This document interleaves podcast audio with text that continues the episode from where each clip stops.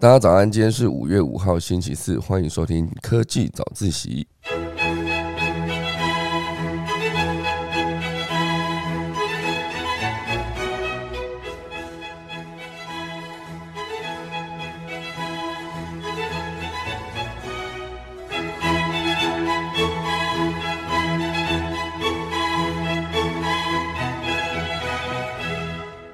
好的，今天要跟大家分享几则消息。第一则是之后有可能发生所谓台湾的电网危机吗？好，这是来自《金周刊》由数位时代转载的一个报道，就是讲的就是我们虽然现在大家都讲缺电，缺电是指发电发不够吗？还是以发电之后传输效率下降啊？就是在传输的过程中，呃，非常多的电能的损耗。这算起来会是一个比缺电更迫切的一个电网危机，哈，就是整个电力在运送的过程中所有的损耗，这件事情等下来跟大家分享。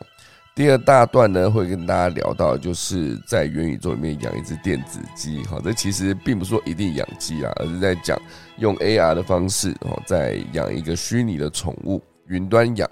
然后你还可以直接登上一个元宇宙哦，它其实概念会有点像是早期在养电子鸡，但就是一直在自己的机器里面。那现在是可以连上网，还可以有元宇宙的功能，还可以用 AR 的功能，所以科技有在进步。不过找一个宠物来陪伴这件事情是没有改变的哈。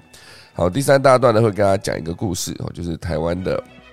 烘焙王哈，烘焙的模具王哦，叫做三能，他的创业翻身成功的故事。等下钟声过开始，科技早自习。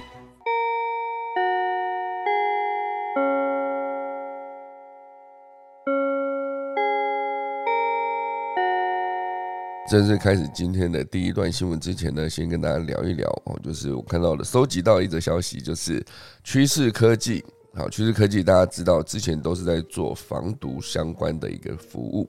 那防毒可能是最早期的呃桌机，好，因为最早期的电脑就是放在桌面上嘛，哦，有一个荧幕，然后可能有一个主机，主机是放在桌子的下方，那可能是放在桌子下方的右边，或者桌子下方的左边，哦，所以。桌上就是可以看到一个荧幕，荧幕后面有一条线哈，然后一个键盘，一个滑鼠，这样就三条线哦，就是连到电脑上面总共三条线。如果你再加喇叭的话，可能就会有四条线，会直接需要透过一个孔洞，然后把你的所有的线直接往下拉到那台电脑。以前的电脑是这样子啦，那你需要去做防毒的话，你就是必须下载各式各样的防毒软体，以免中毒，中毒就非常的麻烦。哦，那早期趋势科技就是在做电脑的，就比如说开始连上网之后，就有很多中毒的可能，很多的恶意的病毒呢，都是透过网络在做传输。哦，所以趋势科技早期全部都在做电脑。那后来之后开始有了行动网络，就开始比如说笔电的上网，比如说手机的上网，所有的需要连上网的防毒哈，都会有趋势科技的一个存在，它就是会有一个呃各式各样的防毒的软体，专门否行动上网或者桌上上网的这个使用。那当然，现阶段呢，它有一个最新版本想要成立的一个新的服务，就是做车用治安，就是以防止你连上网的车子会受到骇客的攻击。好，所以他这个宣布投资成立百分之百持股的子公司叫做 Vic One，V I C O N E 哦，就是 Vic One，然后将助台厂呃供应链多大单。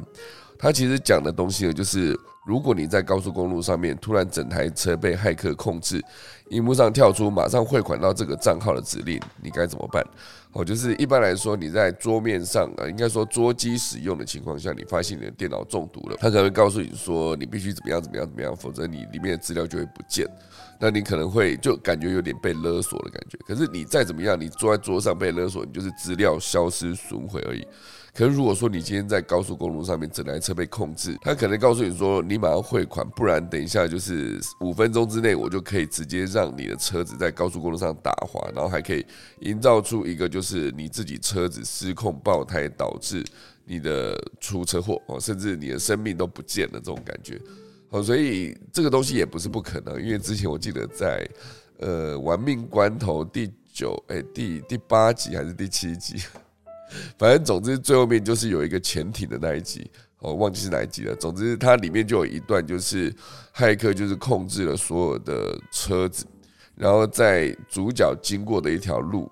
的路上有一个停车塔，他就把所有停车塔上面的车子全部倒车，或者全部就是怎么讲，就是把它全部从五楼、四楼、三楼、二楼直接跟下雨一样的全部把它控制到往地面砸。就是为了把主角的车子砸坏，砸就是希望把主角砸死这个概念。哦，所以呃，车子被骇客控制这件事情是有可能发生的。这也是我之前讲啊，如果说呃以后各国发生战争，也许也不需要动到所谓的呃阿兵哥去现场打仗，把人呃把那个城市占领，也许都不用。你你要瘫痪一个地方，你只需要去用骇客控制他们的很多，比如说你可以骇客去攻击他们的网站，攻击他们的政府部门的网站，然后就断了联络嘛，就是政府无法有效的发布所有的资讯给民众，或者是你就直接用骇客去呃害每一辆车子，因为反正以后车子全部都连上网嘛。那你如果用骇客害进去的话，你甚至可以直接用，比如说高速公路上面，哦，你随便讲，台湾的高速公路，台呃台北到高雄就三百多公里，这我好像之前也讲过了，就是三百多公里里面的所有车辆，假设都第一时间全部被骇骇客害走的话，它可以直接让呃每每每大概十公尺有一辆车就紧急刹车，哈。就可以在一秒内控制所有高速公路上面的每隔十公尺或者每隔五十公尺有一辆车紧急刹车就好了。它可以在十秒内就可以把整条高速公路瘫痪。三百多公里的车，三百多公里的高速公路上面的每隔十公尺的一个车子紧急刹车，后面一定要撞上去嘛，那就瞬间瘫痪了一整条高速公路。好，所以这件事情在电影里面有这样演，可是我觉得如果真实人生中要发生。好像也不是这么的不可能，哦，就是车子被骇客控制这件事，哦，所以呢，这是有一个统计哦，就是到二零二五年呢，全球将有四亿辆联网汽车在道路上面行驶。而二零三零年，全球将有百分之九十五的车辆会连上网，所有连上网都有被治安威胁的可能哦，所以这就是为什么趋势科技之前在防护桌机、防护笔电、防护手机等等各式各样的防止呃中毒或者被骇客攻击的这这件事情上面，他们会非常认真的在执行这件事情，好把这件事情做到极致。好，所以现阶段呢，他们就是呃宣布成立车用治安中心的呃车用治安公司，叫做 Vic One，然后是他们百分之百持股的子公司，哦宣布呃专门布局电动车产业的治安防护。除了提供解决方案之外呢，还致力于协助台湾电动车供应链去通过国际车厂的车用治安规格，然后也加入了红海推动的 HIM 的联盟。哦，也是 Big One 计划的业界伙伴之一。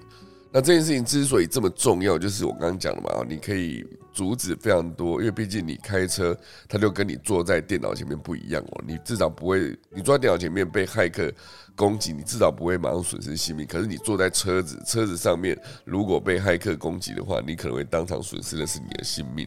所以这件事情非常的严重。那他们做到的解决方案就是有几个角度出发，就是从汽车到检验厂到供应链，哦，全部都是需要做一个整合。前端的设计的时候就要防止前端植入恶意软体，然后在制造过程中严格测试所有软体的设定。上路之后呢，系统可以随车龄出现漏洞，需要及时查询跟定期更新。而车用治安防护的方案呢，涵盖五大面向。我觉得包括辨识、侦测、分析、回应跟复原，哦，就是 Vic One 会针对不同阶段推出解决方案。因为其实从设计的时候呢，就是一个软体在设计的过程中，前端就很可能有机会被恶意植入软体。它就是植入的软体，也许不是说马上害进你的整个系统，而是它可以盗取你的资料啊，这是其中一块。就很多木马城市都在做这件事情。那在制造过程中，以前所有的车辆制造就是严格测试所有的硬体。和你的引擎有没有问题？你的传输系统，然后你的转向系统，你的变变速箱等等，这些硬体有没有问题？那现在就是以后车子百分之九十五连上网的这个所有出厂的电动车也好，或是柴油车、燃油车都好，只要它是有连上网的，它在制造的过程中就要严格测试所有的软体设定。那第三大就是上路之后呢，系统因为随着车龄越来越大嘛，那你当然有可能系统可能更新没有那么及时，你当然也有可能会出现漏洞，所以就会需要及时的察觉跟定期的更新。哦，所以这几个全部都是这个 Big One 直直接会想做的事情。哦，所以呃，这个 Big One 当然就是之后会希望以台湾为总部，哦，负责东南亚跟中东等泛亚太地区的市场。哦，所以由于台湾本地车厂较少，哦，所以将以供应链作为主力发展的项目。哦，另外也会设点日本、呃德国跟美国。哦，就是刚刚讲的那几个是全球三大的汽车供应链。哦，专注当地代工生产跟供应链布局，哦，所以呃目标就是吃下百分之十的市占，哦，所以目前为止这个 Big One 有员工大概五十个人，全部都是母公司趋势科技带出来的人才，哦，就是对于治安、软体跟商业人才都有需求。面对全台人才荒的问题，这那个他们的呃。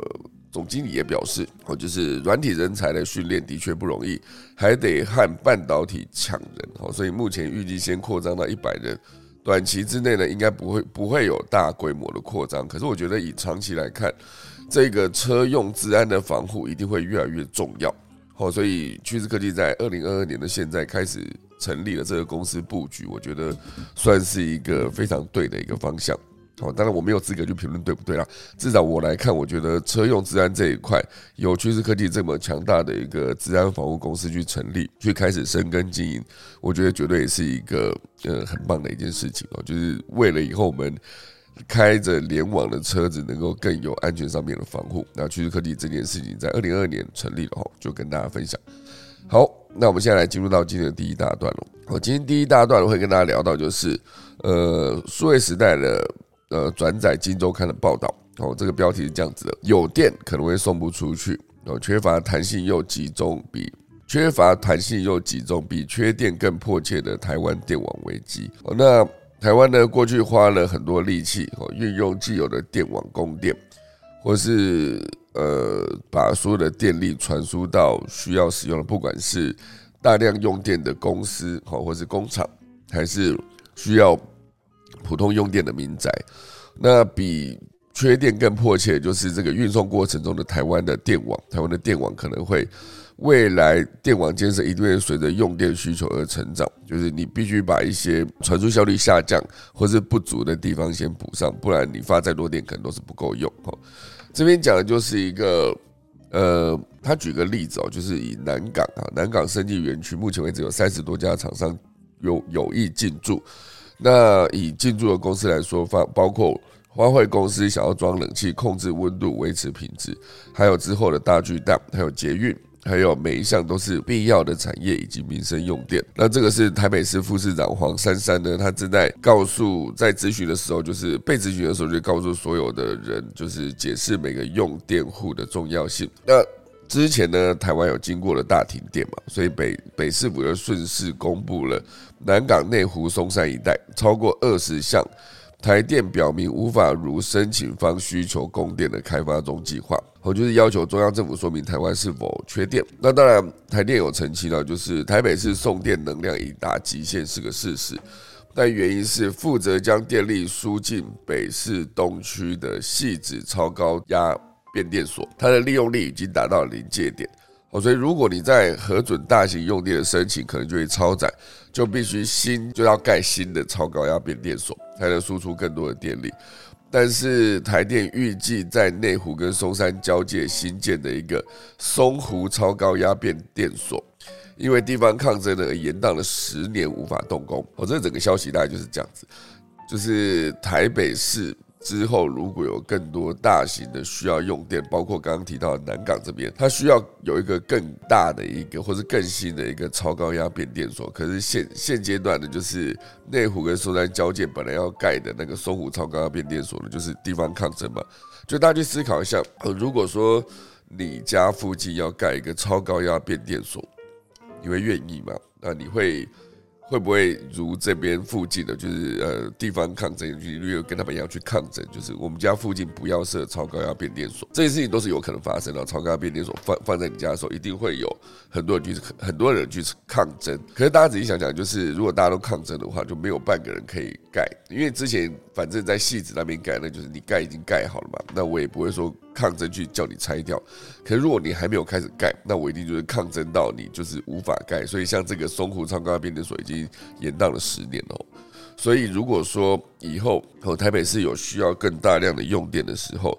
这一些全部都会是个问题，就是你没有办法盖新的超高压变电所，所以接下来再申请大型用电的话，就一定会超载。哦，所以目前为止呢，那个松湖变电所依然是无法新建的状态，所以北市东区目前虽然不至于没有电可以用，但是大巨蛋。跟捷运系东线等等的大型用电设施都会受到影响，所以很多东西都是一环扣一环的。比如说大巨蛋在盖，它当然就是也有它，比如说结构上的问题，当初也是受到一些抗争，然后甚至也是台北市政府也是有针对它的安全部分去做，呃，希望它改善的部分。那当然，捷运系东线也是，大家对于思考说捷运可不可以，甚至大家会思考捷运可不可以延伸到基隆，呃，这都是。大家有在思考跟期待的事情，可是所有东西环环相扣，就是你最终所有的建设都需要用到电。那你电不够的情况下，你要盖变电所又不能盖。那接下来如果你是执政的部门的话，你会怎么思考这件事情？是以后如果这个变电所无法用，呃，那你的问题到底会变成是出在缺电，还是有电但是送不进去的？那发电厂为了将电力输往远处，哦，都会先将发出的电力升压，再透过输电线路上面的超高压变电所以及普通的变电所去做配电跟逐层降压，然后沿途将电力配送给不同的形态、规模的用电户。呃，电网，我就是上述一切输配电设施的统称。我就是你必须把电先升压，然后运送。然后再到确定要使用的地方的时候，再把它降压，然后再直接送给不同规模的用户，包括工厂需要的电压一定比较高，所以所谓的用电大户，应该就是工厂会比民众使用的电还要更多哦，所以这个电网呢，就会像是一个物流系统。就你把它想象成它就是一个物流系统，就是比如说黑猫战机片，你可以想象它是一个物流系统。那很多包括 Uber，它也是一个物流系统，就是做媒合之后把东西送到你的手上。那如果说从发电端到用电端的路途上，只要有任何一点因为恶劣天候啦，或者线路过热，甚至还有。动物不小心碰到都有可能造成故障，也不是说碰到，就是之前确实是有一些动物会影响到电网的传输，哦，都有可能造成跳电或是停电，哦，所以理论上必须随时准备好替代的路线跟资源的供电方案，这就是所谓的电网韧性哦。所以尽管政府下定决心要强化电网的韧性，但是电网建设就是难以速成。而且对民众来说也是个嫌物设施。大家去思考一下，你以前在找房子的时候，你一定会列出你找的房子附近不要有所谓的嫌物设施，包括你不要说是变电站了，你不要说是那个什么呃变电所，就是超高变电所，不是，不止这个，包括一个电塔在你后面，你都不想要了，因为毕竟你会思考说，附近如果有个电塔，它会不会有所谓辐射的问题？那虽然我不知道，包括我自己，我也不知道那个电网到底会不会对你造成一些辐射的问题，还是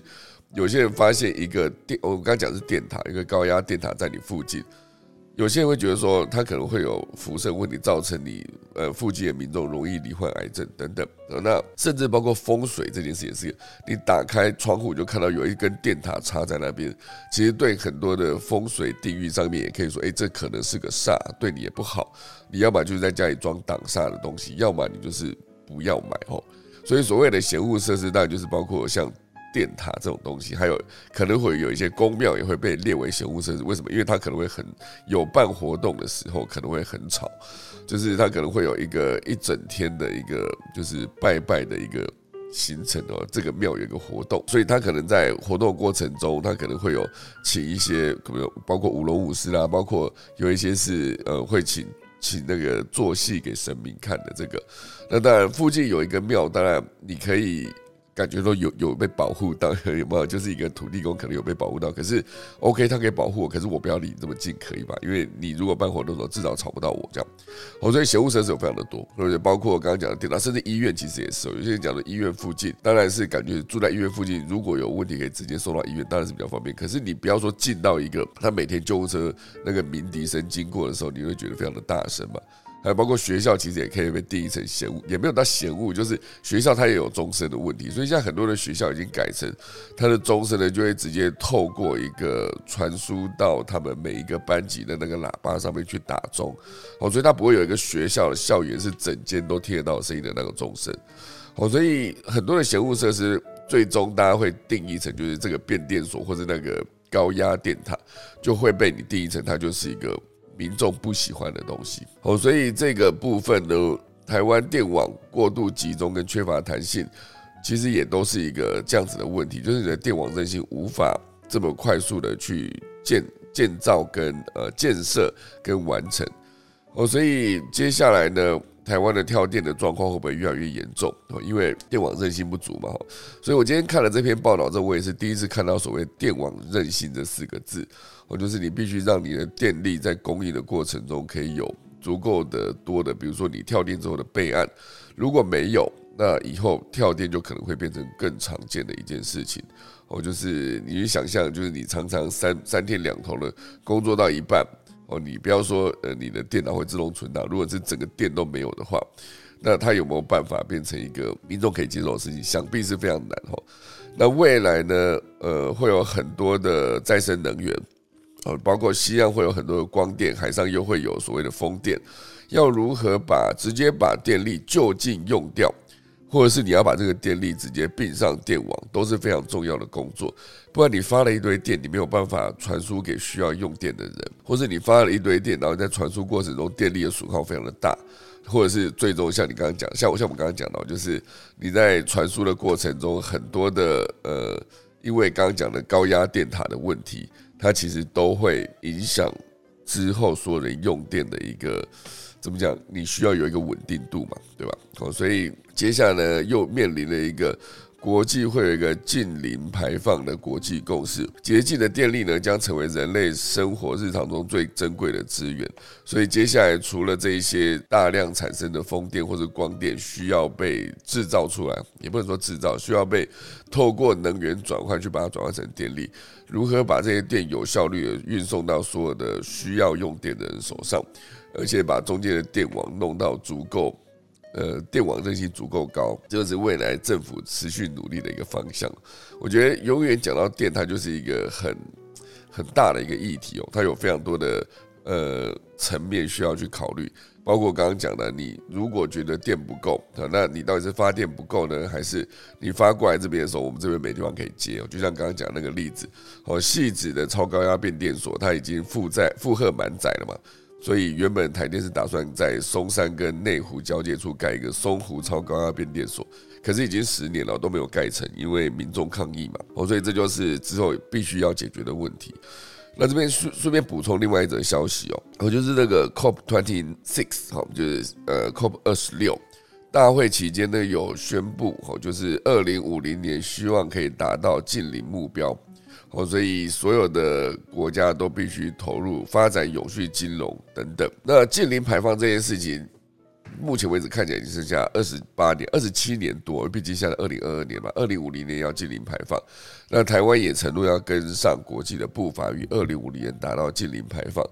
那这个剩下不到三十，就刚刚讲二十八年、二十七年左右。将加速驱动金融业的绿色金融发展，也将引发各国金融审慎监理措施的变革。那世界地球日已经诶，是不是到了？世界地球日是几号？我有点忘记了哈。如果大家有有知道世界地球日是几号，可以小飞机给我哈。所以接下来呢，所有的人都必须在这个方方向去做努力啊，近零排放这件事情。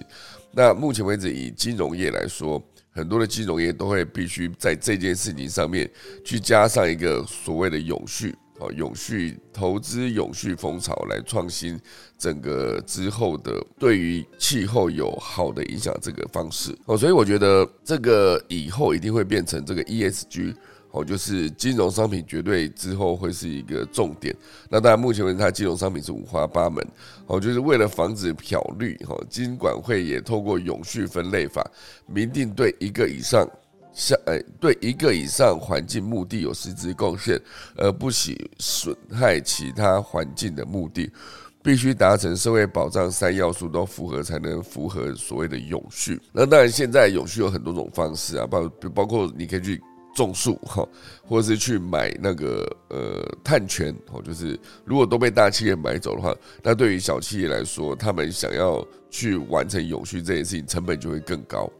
哦，所以。目前为止呢，很多的近邻转型都迫在眉睫嘛，业者自愿倡议将走向机关审慎监理哦，所以目前为止呢，金研院的永续金融召集人就表示哦，就是根据 BIS 在二零二零年发布的绿天鹅报告，下一场全球系统性风险可能会有气候变迁造成。哦，其实现阶段全世界的极端气候到处都有嘛，包括加州野火、澳洲野火一直在烧，烧不停，就是因为呃降雨量也不足，要不然就是要么不下雨，要么一下雨就是洪灾，哦，或是可能在美国还有很多包括飓风等等，都是极端气候造成的影响。以前不可能一个森林没事好端端在那边就。自己烧起来嘛？那现阶段这个事情是持续发生的状态，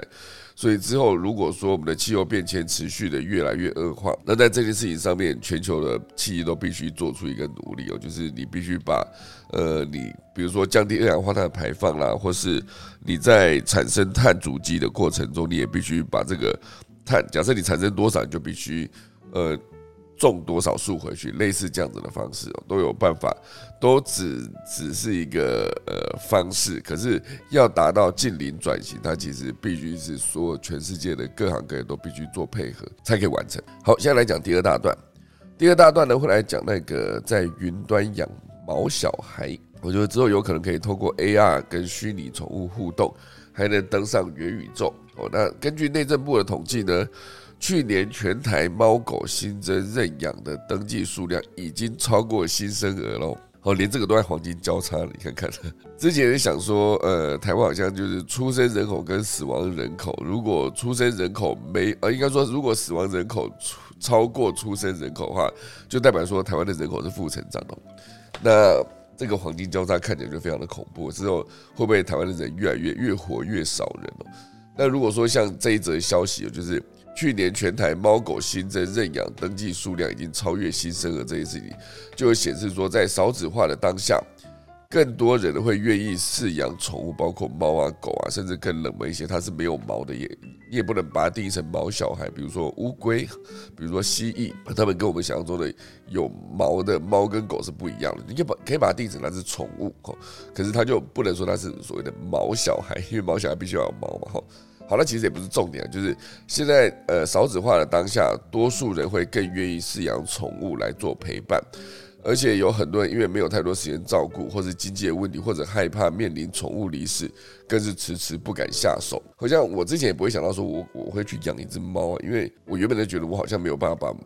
猫狗照顾的很好，所以呃，当后来我我我我家出现了这只猫之后，我常常就看着它，我就想说，我家为什么会有一只猫在那边，在它就是在我面前大啦啦的用各式各样很丑的姿势睡觉，或者在那边舔毛，或者在那边打哈欠的时候，我就一直在思考这个问题。那当然，很多人不敢养猫狗，是因为害怕面临宠物离世的痛苦嘛。好，所以一只猫养到十七、十八、十九、二十岁已经非常的大了。可是再怎么样，它的年纪可能是说人的平均寿命再怎么样还是比这些猫狗长嘛。好的，猫跟狗可能都养到十七、十八岁的时候，其实已经算是很不容易了，就是照顾的很好才可以活得比较久嘛。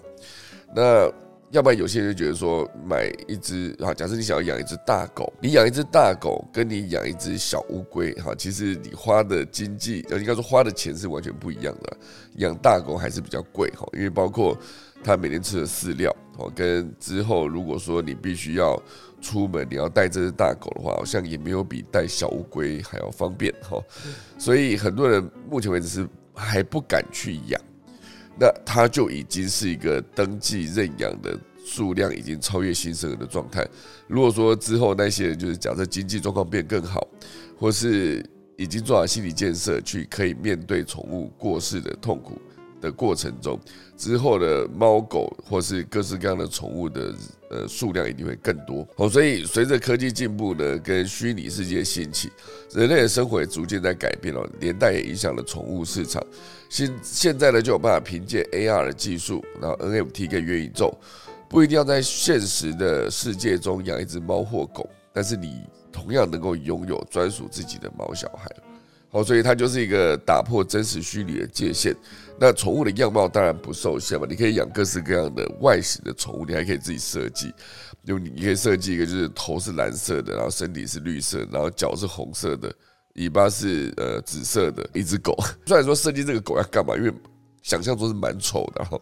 可是概念上就是你可以自己设计你想要养的猫或狗，那你就可以透过 AR 的方式去看到它出现在你家哦。那这个东西当然就会比之前的一个小小的电子机，电子机就存在在一个小小的跟 BB 扣一样大。现在讲 BB 扣，我我我要讲电子机拿 BB 扣来解释，显然是没什么用，因为就是那个时代的事情。好，就是你可以把它想象成，它就是一个。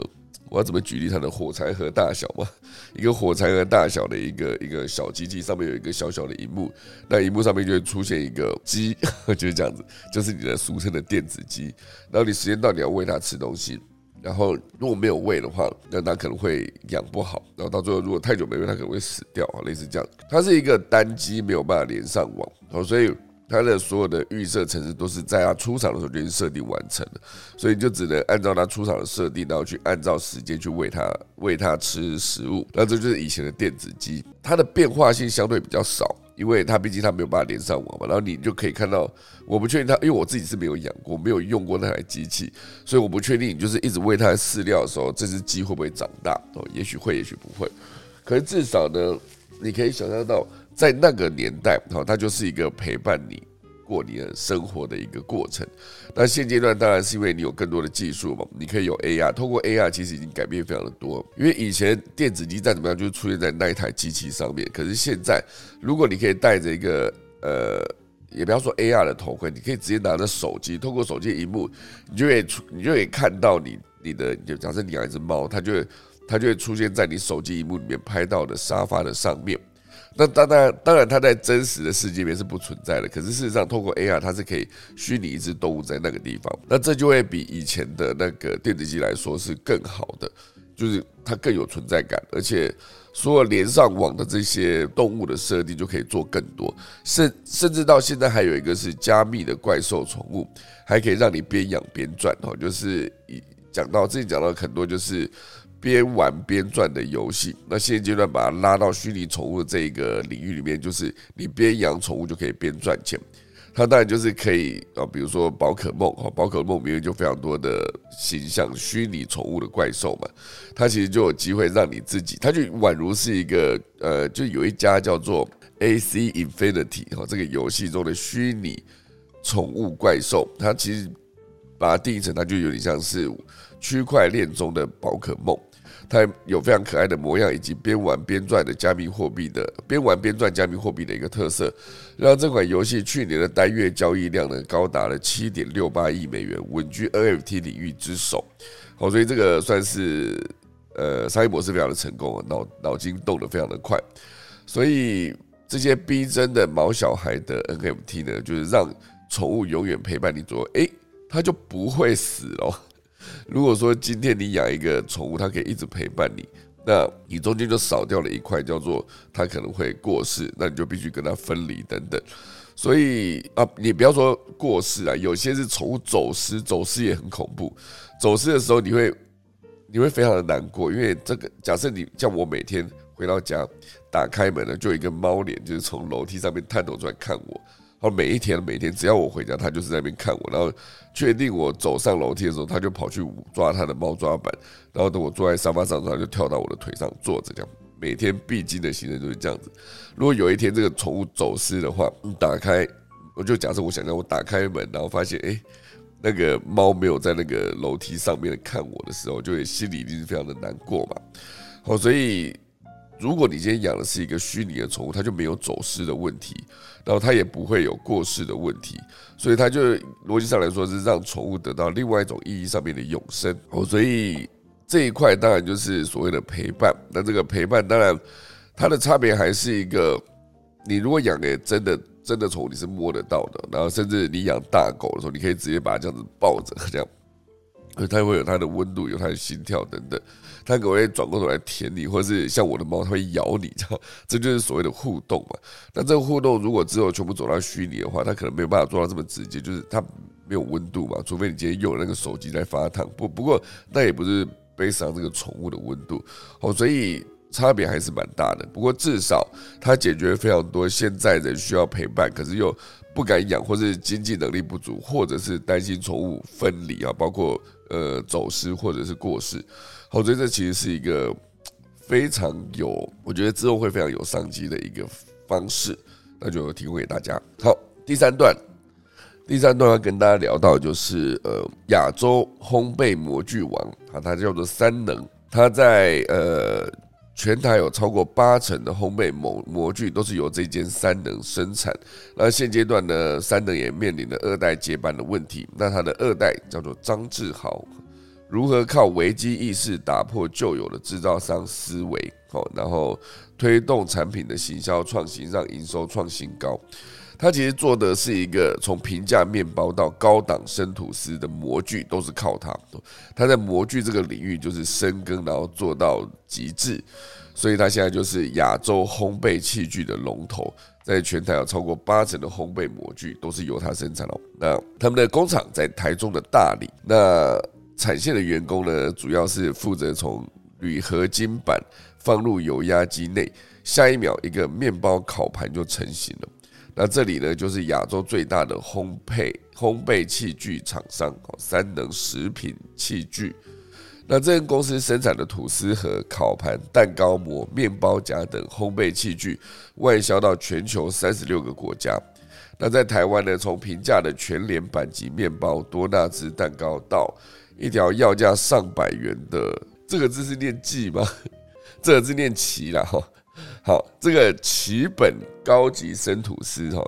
就连它的那个生吐司的模具都是使用了这个三能做的呃烘焙器具的产品。那二零二一年呢，这间公司合并营收已经突破了新台币二十亿，创下上市以来的历史新高。即便是疫情最严峻的这两年，烘焙器具的材料不锈钢的价格也大涨，很多的烘焙产业呢都饱受疫情的影响，获利衰退。但是，好，这些三能三能仍旧能够交出连续三年每股税后存益超过三元的成绩，让这些亚洲的烘焙模具王在国际原物料节节攀升之际，还能稳定维持获利，还创造了业绩的新高峰。到底是怎么做到的？是因为他的二代接班人的所谓危机意识。好，那这个时间呢？这个故事要回回推到二零一四年哦，三能董事长哦，就是一代哈，叫做张瑞荣，他在董事会中拍板宣布公司要挂牌进入资本市场。但是这个时候呢，作为第二代的张志尧却不认同父亲的做法，直接反对哈。就是他当时的情况是，会议中空气突然安静啊，全场只有我一个人举手反对啊。这个这是一个张张志豪的一个视角去讲这句话，他反对哈，因为他觉得当时公司没有准备好。好，所以目前为止，这个三能集团的行销总监张志豪，他算是二代哈。那一语道出当时决定推动转型的初衷。哦，所以原本他就思考说，三能有八成的产品是透过经销商去做销售。但对于终端市场敏感度本本身就是比较低嘛，所以长期下来是忽略第一线使用者的想法。所以二零一八年的三能的自自节营收衰退了六点三五，其中台湾的市场衰退更多哦。所以他去思考说，过去的年代是厂商出什么产品就用什么，不好用就看看国外有没有适合的产品。那现在呢？其实必须从更更从呃使用者端去出发去思考，他们到底需要什么哦。所以呃，这也是打破旧有制造商的思维，我觉得导入了导入主动了解使用者需求的服务业精神，或者听起来很简单，但是成功把这整件事情做一个转换并不容易。哦，所以他们二零一八年的时候就推出了一个新品牌，哦，就是三能的 Premium，哦，投资上千万元，开发手把具抗菌效果的碳纤维厨师刀，也感觉蛮厉害的哈。现在花了两三百万的行销费用，哦，将新产品送给许多知名的厨师，但是一把刀要价三千多，是一般产品的两三倍，最后销售成果并不理想。那呃，当时想要做转型的张志豪，他就想说从这个地方出发嘛。那当然最后是卖的不好，所以他爸董事长就天天在问业绩怎么那么差哦。所以他也是从这个角度就开始思考到说，他不能再从呃制造商的角度去思考说。呃，要制制造什么产品，而是必须深入了解使用者的痛点，才能在品牌价值跟销售之间取得平衡。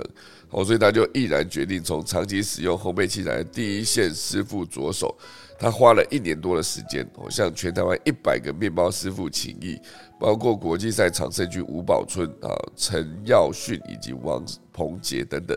最后改良了五十多项的产品，例如呢，过去三能的呃面团发酵箱是不透明的材质，所以面包师傅在制作的时候只能凭经验掌握发酵的状态，一不小心就造成报废率提高，就是发酵失败嘛哈。所以呢，公司这个三能就直接把发酵箱改成透明的材质，而且还加上刻度，来更方便使用者去做测量，甚至还会推出一些发酵布、面团转移板等系列商品。成功带动了业绩的翻倍成长。哦，光这些新品呢，在二零二一年的营业额就有三千三百万，比二零二零年高出一倍。哦，所以很厉害。它就是一个倾听客户的声音的逻辑。然后还包括二零一九年的另外一个，哦，就是改良旧有吐司盒的产品，在盒外加上深色的不锈啊，应该说不粘涂层，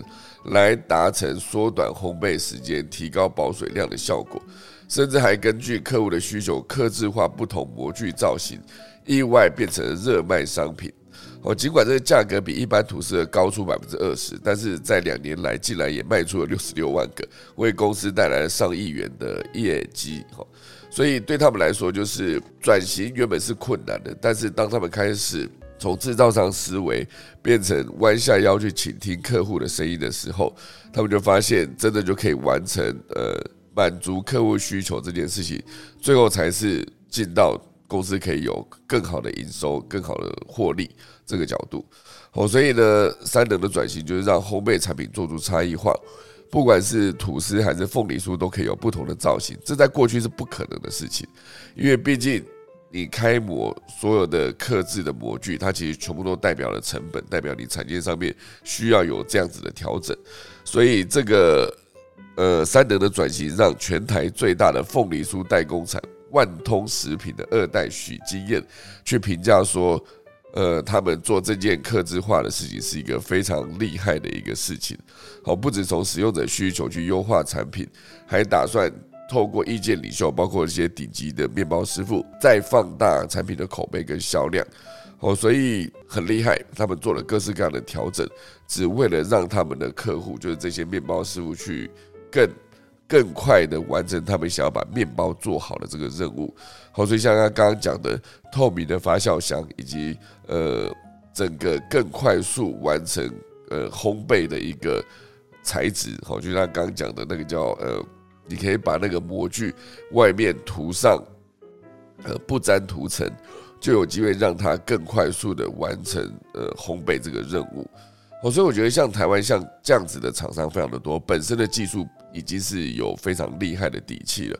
可是这么多年来，哦，就是会会面临这种你制造的东西跟需求端渐渐脱节的这个问题。哦，所以如果说有机会可以透过你今天就真的去探究他们的需求，快速调整自己产线上面的产品，那就有机会满足他们的需求之后，你自然而然就可以赚到钱。很多的二代接班往往都。会面临这样子的问题啊！其实我之前在科技早起做到现在两百两百一十四集的现在，其实真的聊过蛮多，就是企业二代转型的一个故事。那永远都会先看到，就是中间一定会有一个阵痛期啊，包括二代接班的时候，你你得面对的是，呃，台下所有比你资深几十年的这些前辈们，那你要带着这群前辈们去做痛苦的转型，因为转型就意味着离开舒适圈嘛，就。会做一些跟以前不一样的事情，而且转型也不见得就是一步到位会成功，有些时候甚至需要好几年才可以慢慢的转型成功。那这中间遇到的阵痛期，包括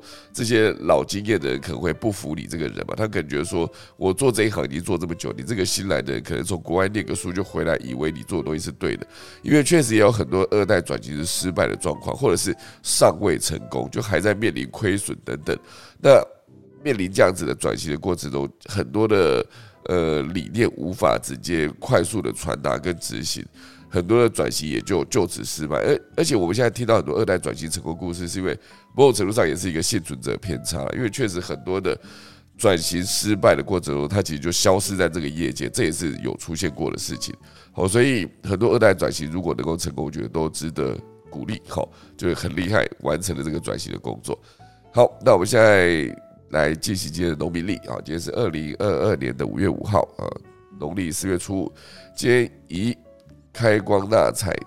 嫁娶嫁马、出火拆卸、迁徙筹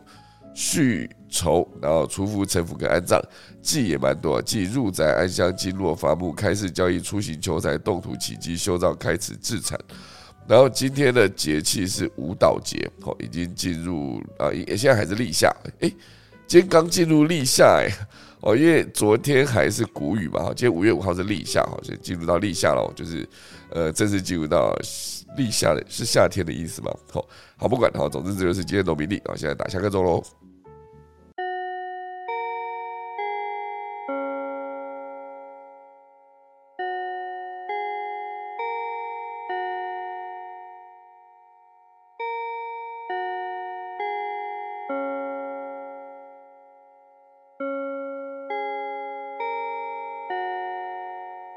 好，那我们来看看芭比有要分享吗？芭比在吗？早安。嘿，早早早。刚有放一段 Instagram 上面的影片，然后这个是一段蛮鲶鱼群的影片。他们是少数会生活在呃珊瑚礁区的鲶鱼，然后平常就是这样的成群结队的活动，然后是一种夜行性。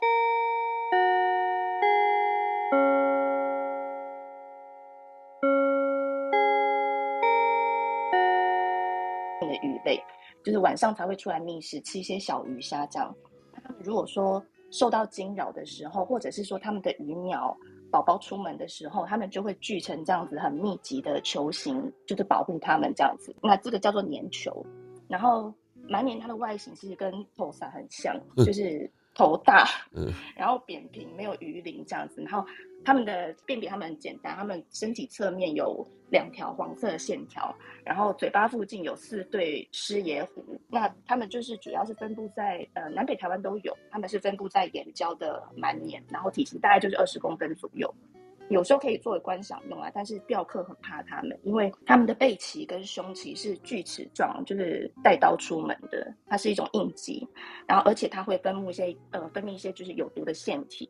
那这个这个毒液它是含有蔓延神经毒跟溶血毒的，就是你如果被它刮到刺到，可能会连续抽痛两天，而且会出现就是痉挛啊、麻麻痹这种症状，就是引起破伤风。所以呃，钓客跟渔民他们都有一个就是毒鱼排名的口诀，叫做一轰二虎三杀毛四臭肚。沙毛指的就是这个蛮年，就是这类品种鲶鱼，呃，就就是因为它的刺激，它的那个刺毒的毒性很强，就是只尽管它死掉，它的毒性还是在，所以就算是处理它们的死鱼，也要小心一点。嗯，有兴趣的朋友可以搜寻关键字“蛮年”或“线纹蛮年”，了解更多细节。以上跟大家分享。好的，感谢郭芭比的分享。那我不知道刚才你突然讲到头三的时候，我就想说，哎，为什么讲到这两个字一定要讲台语？后来我就仔细想想看，他是他是中文是吐司吗？是吐司没错吧？头三是吐司嘛，对不对？对啊。OK OK 好。分嘞？对，我在讲三人的故事吧？不是啊，我的意思是说，头三这个字就是好像一定要讲台语，不讲台语是不行的状态，你知道吗？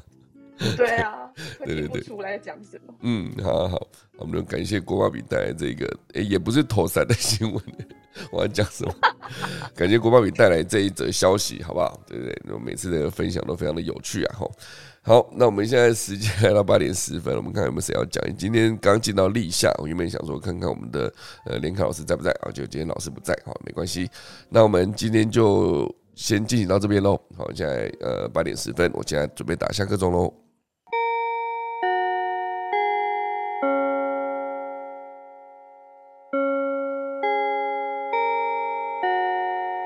好，今天就谢谢大家收听，明天五月六号星期五早上七点再见，大家拜拜。